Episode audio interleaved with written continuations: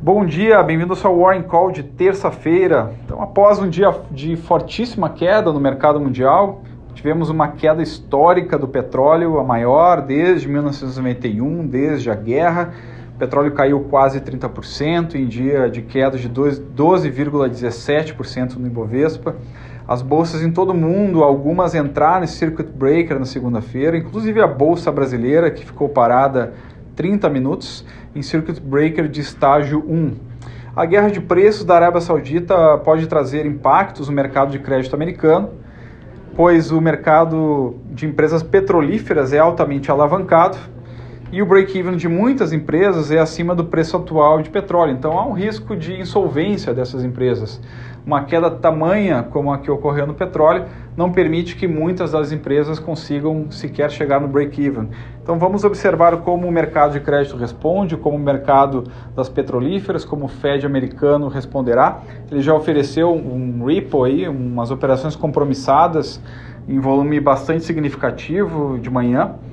Uh, no caso da Bolsa Brasileira, ela encerrou em fortíssima queda após então esse início de guerra dos preços entre Arábia Saudita e Rússia, fechando em 86 mil pontos.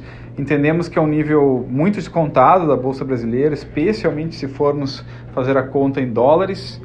Nas bolsas americanas, o S&P 500 também fechou em forte queda na segunda-feira, e na opinião institucional da BlackRock, que é a maior gestora de recursos do mundo, a situação da economia é bastante diferente hoje do que na época da queda de 2008 e, portanto, a instituição mantém a exposição e recomendação a ativos de risco. O VIX, por, por sua vez, disparou a níveis mais altos, chegando a bater acima de 60 pontos no intraday. Os juros brasileiros todos encerraram abrindo a, a taxa em dia de aversão geral a risco, e por conta da nova alta do dólar. O Credit Default Swap segue disparando. O dólar Petax encerrou em nova alta. Observamos já na, de domingo para segunda que o primeiro o par de moeda uh, de moeda mexicana contra dólar já apresentava a forte alta de 6% no domingo para o dólar e desvalorização da moeda mexicana. Existem muitos players no mercado brasileiro, inclusive, que hoje fazem o hedge nesse par de moedas.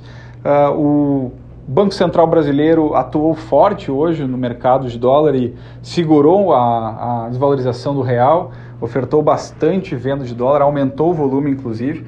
E agora resta então observarmos a acomodação dos riscos do coronavírus, a incerteza que reina ainda muito forte sobre a taxa de letalidade.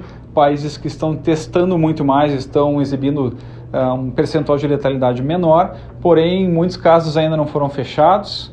Países que estão testando menos, por vezes, estão apresentando taxas maiores. Uh, países que estão com populações mais velhas estão apresentando taxas de letalidade maiores. Então, muito do receio do coronavírus atualmente parece ser esse, além, é claro, da velocidade exponencial de contaminação, de contágio.